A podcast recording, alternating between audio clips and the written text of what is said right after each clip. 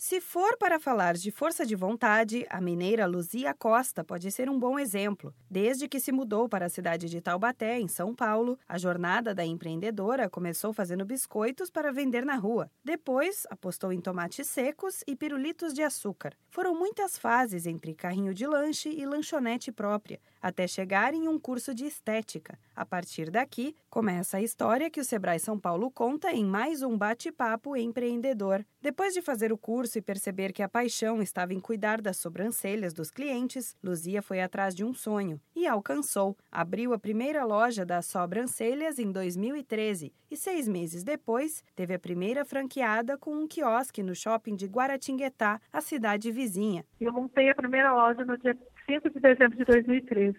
No dia 14 de junho de 2014, eu já inaugurei a minha primeira franqueada em Guaratinguetá, com um modelo novo de negócio, que era o quiosque de sobrancelha. Nós somos a primeira rede no mercado de quiosque de sobrancelha, a primeira unidade no Brasil quiosque de sobrancelha foi a nossa. Nos tornamos a maior rede do mundo em quiosque de sobrancelha. Antes de começar no segmento estético, Luzia teve a experiência de fechar a lanchonete que mantinha por problemas de gestão. Depois disso, resolveu pedir ajuda do Sebrae para começar as sobrancelhas com o pé direito. Segundo ela, os conselhos de quem entende fizeram toda a diferença. Uma quantidade de conteúdo grátis que o Sebrae tem, a gente fala em todo o treinamento nosso de gestão, fala para franqueado, entendeu? Porque tem muita coisa a custo zero, se vocês quiserem, tem muita chance de dar certo. Mas eu fui conhecer depois da pizzaria, depois eu ter quebrado. Hoje a ideia tomou proporções que nem a empresária poderia imaginar. São mais de 200 unidades abertas em várias cidades do Brasil, que já se espalharam também para países como Argentina, Bolívia, Chile e Estados Unidos. A média de clientes atendidos em todas as lojas é de 250 mil ao mês. E a tendência é só crescer. Quando questionada sobre o sucesso do negócio, negócio, a mineira não hesita em falar que, se pudesse, incentivaria a Luzia do passado a continuar insistindo sem medo, porque é preciso tentar para ter certeza que vai dar certo. Olha, eu diria para ela continuar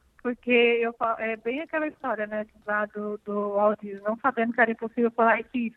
E quando você não tem muita consciência, muita noção do perigo, você vai, né? Igual a criança, quando ela está aprendendo a andar, ela não tem noção do perigo, ela levanta e sai. Ela não pensa se é uma escada, se ela vai cair, ela não pensa se ela enfiar um dedo na tomada, ela vai tomar choque, ela pensa que vai dar certo. Ela está de pé, ela está andando, ela quer ganhar o mundo, né? Gostou da história das sobrancelhas? Você pode seguir os passos da empresa no site sobrancelhas.com.br. Para ver o programa Bate-Papo Empreendedor do Sebrae, acompanhe o canal no YouTube, youtube.com barra Sebrae São Paulo. A cada 15 dias, um vídeo do Bate-Papo Empreendedor será lançado, mostrando cases de empreendedorismo de sucesso. Queremos inspirar os novos e antigos empresários do país inteiro com ideias e histórias para inovar nos negócios. Da Padrinho Conteúdo para a agência Sebrae de Notícias, Renata Kroschel.